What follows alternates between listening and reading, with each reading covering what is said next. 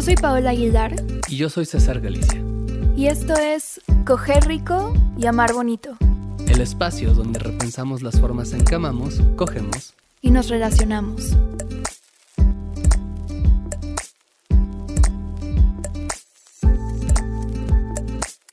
No todos los días son un buen día para grabar el podcast, pero hoy es un gran día para grabar este podcast. Hoy fue un muy buen, gran día para grabar el podcast. Muy buen, muy, muy gran día.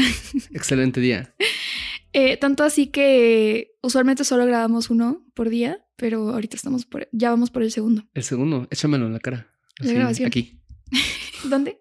Aquí. No me ven, pero me estoy dando cachetaditas en la cara. Que es una grabación de podcast. Con el micrófono así. Probablemente vayan a escuchar los golpecitos. Ella es Amar, así bien agresivo. pero bueno. Hoy vamos a hablar de uno de mis personajes favoritos de la televisión el rey, el rey, el rey de los arcos de redención. el príncipe Zuko de Avatar. Que por cierto, si no han visto Avatar como Paola hace un mes. Sí, yo lo acabo de ver, pero es mi identidad ahora. si no han visto Avatar, vean Avatar, no se lo spoileen. Avatar, la leyenda de Ang. No, Avatar, el de los monos verdes. Azules. Azules. Este... Digo, si quieren pueden ver el de los monos azules, pero... Ajá, también nadie los está obligando o limitando en nada. Pero, pero vean Avatar, la leyenda de Ang. Es la mejor caricatura de la historia. Eh, y vale mucho la pena que, que, que, lo descubran por sí mismos. Entonces pueden ponerle pausa, pueden ir a ver la caricatura y entonces ya regresar. Y bueno, entonces vamos a empezar a. Porque ahora sí nos vamos a ir con todos, con, lo, con todo con los spoilers. Entonces. No vamos a escatimar en No vamos a escatimar en nada. Entonces. Paula. Pues. Zuko es un personaje que me provocó así todas las emociones. Así el espectro entero de emociones yo lo sentí con él. o sea, me provocó ternura, me, me decepcionó, eh, me puso furiosa, eh, así no sé, me parece un personaje bellísimo y mm, creo que además es una muy buena representación sobre la masculinidad adolescente. Claro, o sea, porque siento que el todo el drama de Zuko, bueno, o sea, digo, tiene muchísimas capas, pero parte de no ser aceptado por su padre. Y no solo no ser aceptado por su padre, sino no ser, ser rechazado por la masculinidad hegemónica o la masculinidad violenta que su padre encarna, ¿no?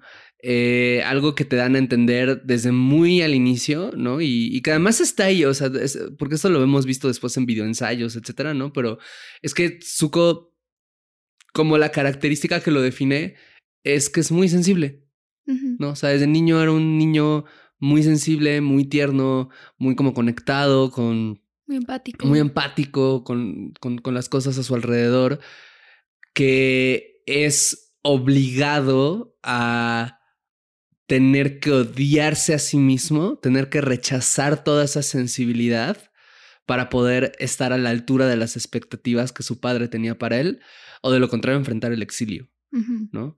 Que siento que es un drama muy de la masculinidad pues como el, o de ciertas masculinidades, ¿no? O bueno, yo diría que incluso la masculinidad en general, o sea, pues yo no creo que ningún niño nazca siendo violento, ¿no? nazca estando enojado, o sea, es algo que te enseñan y te enseñan cómo, pues bueno, suprimiendo esto de, o perteneces a este club de vatos que se golpean en el pito, ¿no?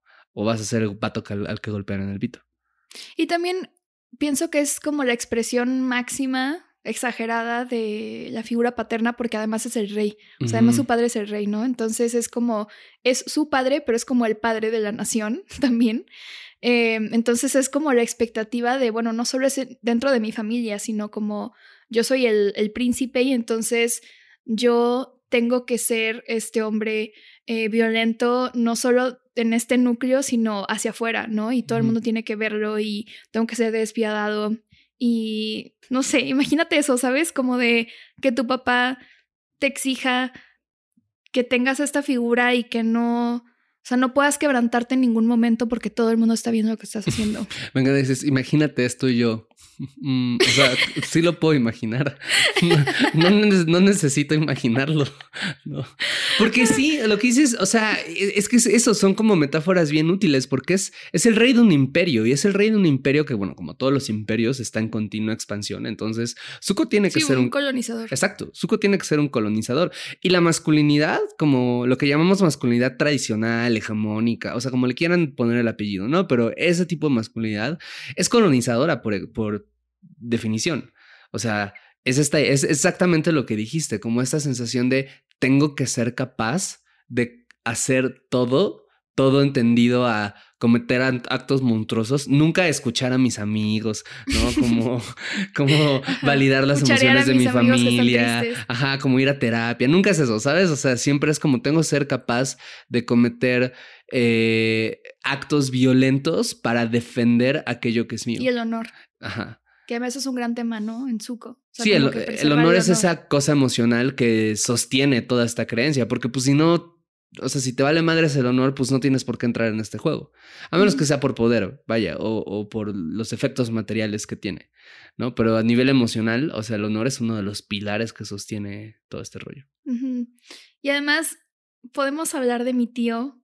¿Airo? De mi tío Airo. es que lo amo. O sea, yo lloro cada vez que, este, o sea, cada vez que ese güey como, ay, pues el episodio donde está en el tree, en el tree, en inglés, en el árbol cantándole a su hijo. Mm, sí, The Tales of Baxinse. Precioso. Las historias de Baxinse. Pero también se me hace muy interesante que hayan puesto eh, también esa figura que tú vas viendo cómo intenta acercarse a Zuko y obviamente Zuko está como súper ciscado, ¿no? Con las figuras paternas, o sea, con su figura paterna. Y entonces, como él se va acercando, pero de una forma cero agresiva, ¿sabes? O sea, como no, no de, bueno, ahora tienes que hacer esto, aunque sea lo, o sea, el camino noble o el camino responsable o el amoroso, ¿no? Sino como que poco a poco le va enseñando, pero de una forma en donde está respetando también su proceso y su identidad y su camino. Y eso se me hace precioso, ¿no? O sea, como que él sabe que, o sea, por un lado tiene que ser firme en, ciertas cosas porque pues sigue siendo un adolescente, pero por otro lado cuando Zuko dice, o sea, en el episodio de Zuko Alone, ¿no? Que se va por su cuenta y de Jairo, Jairo es como, bueno, pues este güey tiene que, que ver por sí mismo, ¿no? O sea, como quién es, quién quiere ser, Sí, o sea, como que no es algo que él le impone.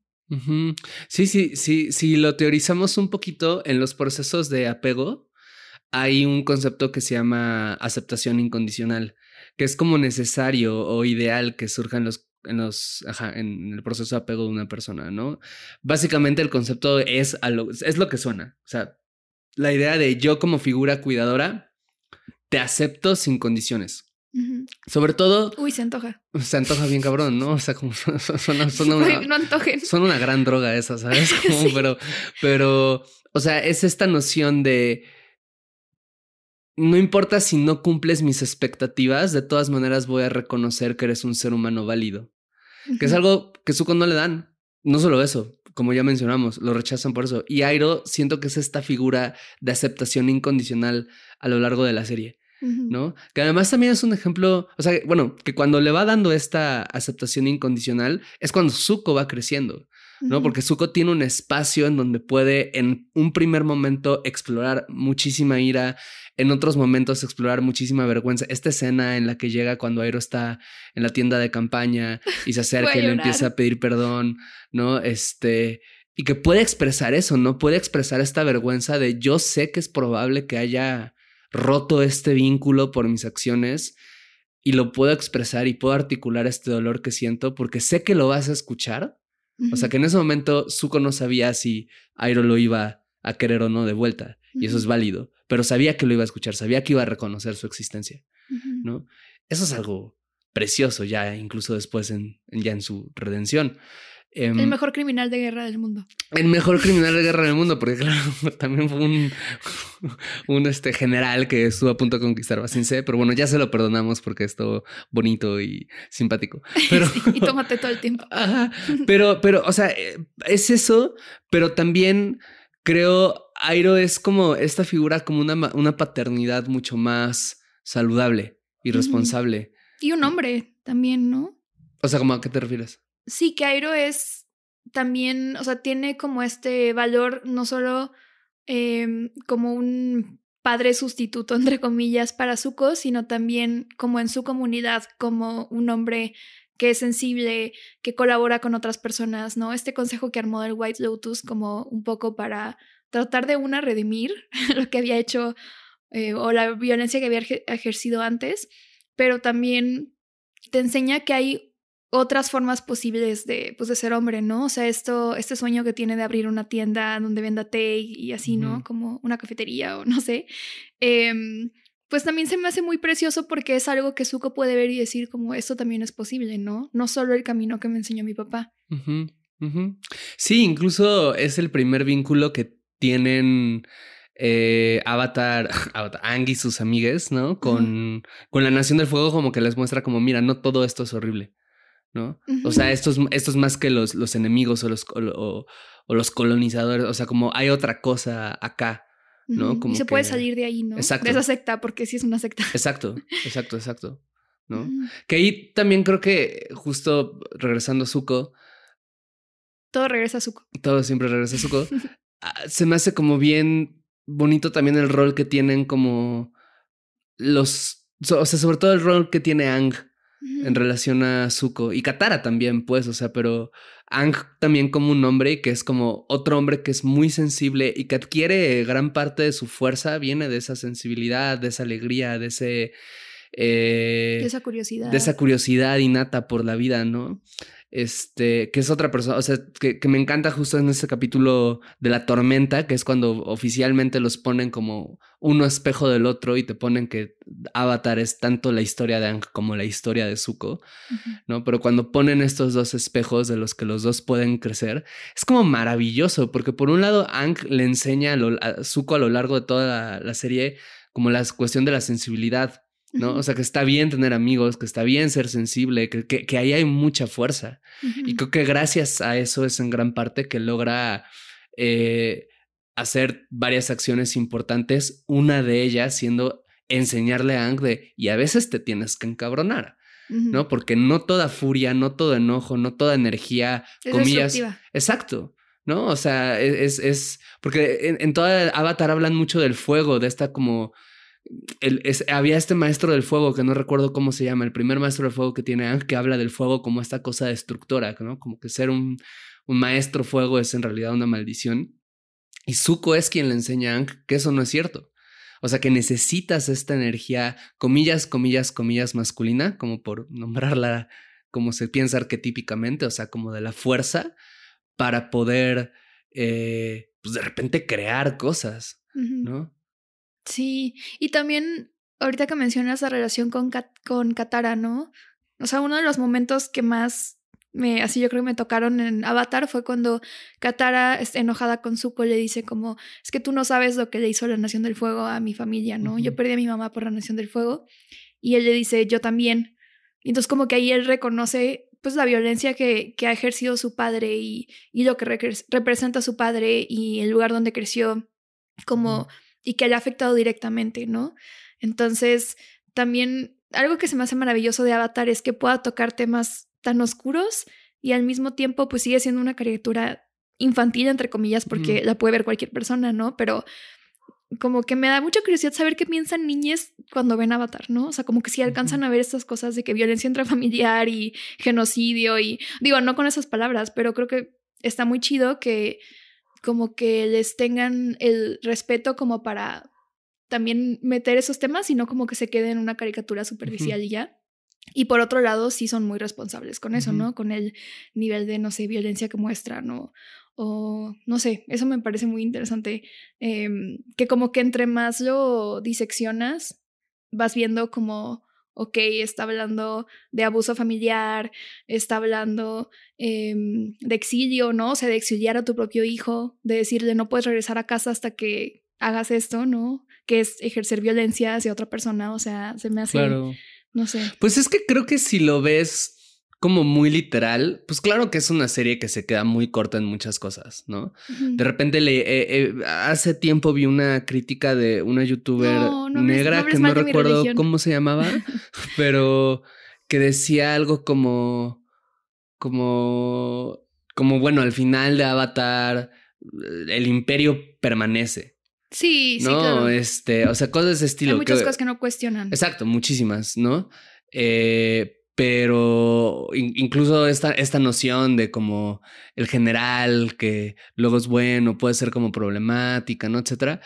Pero creo que como metáfora, o sea, como esto, ¿no? O sea, el príncipe exiliado es una metáfora casi arquetípica de lo que es el drama de la masculinidad. ¿No? Y yo creo que eso es lo que han de ver, yo imagino que eso es lo que han de ver los niños, porque finalmente creo que es el, el registro al cual la obra está apuntándole. ¿no? No necesariamente busca hacer una obra, creo que quiera hacer grandes preguntas sobre lo que implica un sistema de gobierno. Por ejemplo, Corra hace eso, o sea, la secuela que no has visto hace exactamente eso y, y cada temporada es vamos a plantear un distinto estilo de, de, de entender el gobierno y entender el poder y vamos a cuestionarlo y lo hace con grandes aciertos y grandes errores. Creo que Ang no hace esto, sino más bien lo lleva a un nivel más emocional, ¿no? Como todo este drama es pretexto para decir qué pasa cuando te sientes solo, qué pasa cuando sientes que fallaste en lo que tenías que hacer, qué pasa cuando tienes que hacer cosas eh, que no quieres hacer, que es otra cosa en relación a la masculinidad que no Zuko sino Ang enfrenta cuando tiene que decidir si matar o no al Señor del Fuego. ¿no? Tiene que decidir si soltar o no sus apegos por Al Katara Don Fuego. al Don Fuego, ¿no? Eh, ajá, entonces yo supongo que ese es el registro en el que les habla. También no podemos dejar fuera eh, la relación entre Zuko y Azula, ¿no? O sea, como la contraposición entre esos personajes. Porque en algún momento pareciera como que están buscando lo mismo, ¿no? O sea, al inicio, cuando Zuko está, pues, está buscando a Aang, quiere capturarlo, quiere eh, como que se le reconozca o, o que se... ¿Cómo se dice restore en español? Como ¿Restablezca? que se le restablezca su honor. Y Azula está pues buscando eso, ¿no? Un poco peleando con él también, porque es como solo uno puede llegar al trono. Sí, peleando Puede ser la además, o sucesora sea, o el sucesor. en una pelea bien injusta, porque es esta frase, ¿no? De yo nací con suerte, tú tuviste suerte de haber nacido. Ujú, O sea, ujú. en- ella empieza con esta ventaja de ser una prodigio y ser adorada. y- Y ser más despiadada, naturalmente. Sí. Bueno, eso es lo que te dan a entender, ¿no? Y mm, algo que también en un ensayo que vi sobre Azula se me hizo muy interesante fue como en uno de los últimos capítulos, no, creo que en el último capítulo, eh, cuando ella se ve al espejo y ve el reflejo de su mamá diciéndole que la ama, así como que la ama incondicionalmente o algo así. Y entonces ella empieza a romper el espejo y así como, no, no me hables, no te quiero ver y no sé qué, ¿no? O sea, como que ella no se deja ser amada, básicamente. Y entonces creo que en el momento en el que Zuko se permite recibir ese amor de, de- o sea, por parte de Airo, es cuando empieza a agarrar fuerza para, pues, para buscar como ser quien es, ¿no? Y alejarse, pues, de su familia tóxica, básicamente. Claro, es esto que hablaba de la, de la aceptación incondicional. ¿no? Azula no se le aceptó incondicionalmente ni a Zuko, pues, porque el papá es un narcisista incapaz de hacer eso. Digo acá yo diagnosticando de broma, ¿no? Como No, pero, pero, pero sí. sí. ¿no? O sea, tiene estas características en donde Azula se siente, o da la impresión que es aceptada de esta manera, pero no es cierto. Lo que pasa es que está cumpliendo muy bien un rol, el rol de la siguiente psicópata en la línea. Y en el momento en el que deje de serlo, como cuando justo le toca ver a su madre y, y decir como, ¿qué tal que eres más que una psicópata? Rompe el espejo para decir, esto no, no es cierto, yo no puedo ser así. Y en cambio, creo que Zuko al tener esta figura de Airo va logrando como sanar y reconstruir. Los procesos de apego de repente son mucho como, vas como construyendo, tienes que, o sea, es como ir reconstruyendo un edificio. ¿no? Entonces como que cada vez que te dan apego más seguro en un acto, en un te sostengo, en un aquí estoy, en un No te estás escucho. parando de antojar. Sí, ¿no? O sea, como que vas construyendo y construyendo y construyendo algo mucho más sólido. ¿no? Que es lo que Zuko tiene y que además se permite. A mí me gusta mucho el título de este libro de Bell Hooks, The Will to Change, la voluntad de cambiar, porque creo que es lo que se necesita en un primer momento para poder cambiar. Y es algo que ves en algún momento que Zuko primero no tiene, pero después, desde el final de la primera temporada, cuando, se, cuando le pregunta a Airo, ¿no? Después de que son derrotados en la nación de Agua del Norte, que Airo le dice como, quiere seguir buscando al avatar y Zuko dice, no, ya, estoy cansado. ¿no? Que ahí es donde empieza la voluntad de no sé qué voy a hacer después de esto, pero tengo que hacer otra cosa, que es algo que creo que enfrentamos muchos hombres cuando comenzamos a cuestionarnos la masculinidad que implica, ¿no? Como el no tengo idea de qué va a hacer después, pero sé que tengo que hacer otra cosa. Sé que tengo que hacer algo nuevo. Y además, ¿qué veo con el trauma generacional, no? Porque el abuelo de Zuko también era súper violento y fue súper abusivo con su papá. O sea, con, con, su hijo, pues, que es el papá de Zuko. Entonces, solo hay creo que un capítulo donde exploran eso, pero es una ventana como para ver de dónde, o sea, que, que es algo que no empezó con el papá de Zuko, ¿no? O sea, es algo que viene, viene de mucho más atrás y que pues obviamente en una posición de poder, pues claro que se va a corromper la persona que está ahí, ¿no? Eso estaba pensando, o sea, es lógico que eso es lo que iba a suceder en un imperio. Claro. ¿No?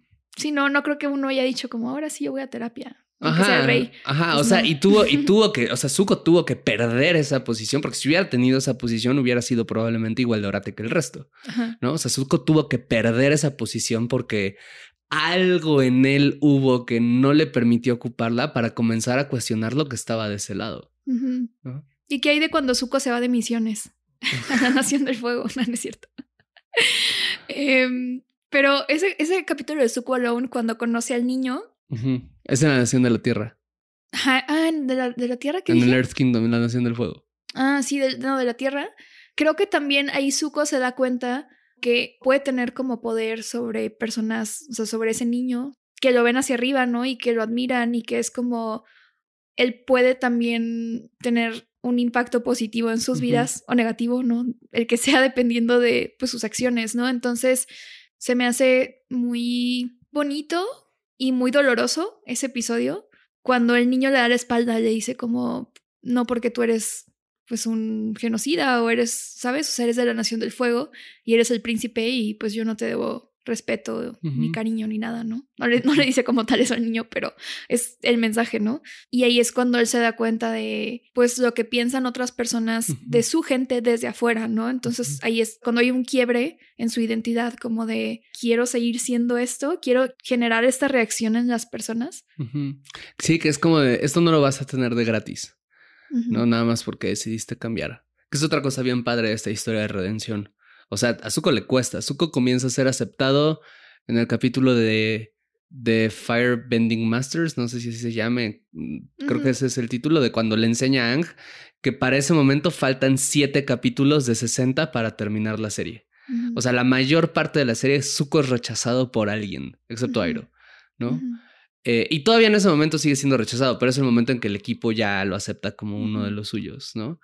Antes de eso, son un montón de momentos como esto de, a ver, quiero hacerlo mejor, pero no nomás porque lo quieres hacer mejor, o sea, tienes que demostrar, tienes que ganarte, lo que es algo que creo que ahí está la redención, o sea, la redención no está, eh, eh, que creo que es algo que sucede también mucho en el drama, o sea, todo en este dilema de la masculinidad, ¿no? La redención de dejar de ser un hombre violento, agresivo, lo que sea, no viene de decir ya no quiero ser esto, o decir a mí me lastimaron, por eso lastimaba, o decir ya no quiero ser esto, me acepta. O sea, viene de, pues no, o sea, hazte cargo de lo que lastimaste y la gente que fue lastimada por ti puede que A no quiera, pues no te quiera recibir de vuelta o B puede que le cueste trabajo. Sí, porque hay una genuina reparación del daño, ¿no? Y, y hay un esfuerzo por restablecer esa confianza. O sea, con Ang y con Katara y con el, el grupo, ¿no? Y eso creo que es lo que hace tan verosímil como el arco, em, que no es algo que ocurre de un día para otro o de un capítulo para otro, ¿no? O sea, como que sí le dan el espacio emocional que requiere ese personaje en particular. Pues nada, eso creo que lo hicieron muy bien en Avatar. Pues bien.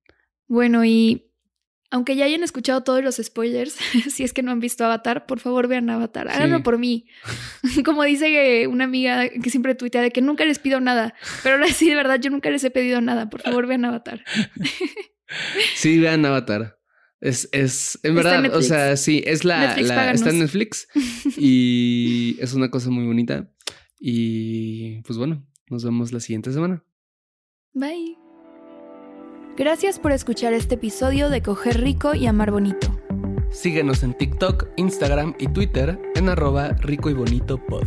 A mí en arroba paola-aguilar-r y a mí como César Galicia en todas las redes sociales. Te agradeceremos mucho que nos dejes una calificación en Spotify y una reseña en Apple Podcasts. Eso nos ayuda a llegar a más personas y seguir produciendo este podcast.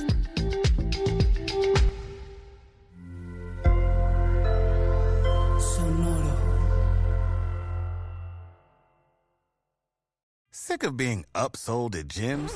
My guy, you're currently a base member. For $90 more, I can upgrade you to our Shred membership. For 130 more, you'll be a Swole member. And for just $300 more, you'll reach Sweat Platinum. At Planet Fitness, you'll get energy without the upsell. Never pushy, always free fitness training and equipment for every workout. It's fitness that fits your budget. Join Planet Fitness for just $1 down and $10 a month. Cancel anytime. Deal ends Friday, May 10th. See Home Club for details. It is Ryan here, and I have a question for you. What do you do when you win? Like, are you a fist pumper? A woohooer, a hand clapper, a high fiver. I kind of like the high five, but if you want to hone in on those winning moves, check out Chumba Casino. At ChumbaCasino.com, choose from hundreds of social casino style games for your chance to redeem serious cash prizes. There are new game releases weekly, plus free daily bonuses. So don't wait. Start having the most fun ever at ChumbaCasino.com. No purchase necessary. VGW. Void were prohibited by law. See terms and conditions. 18 plus.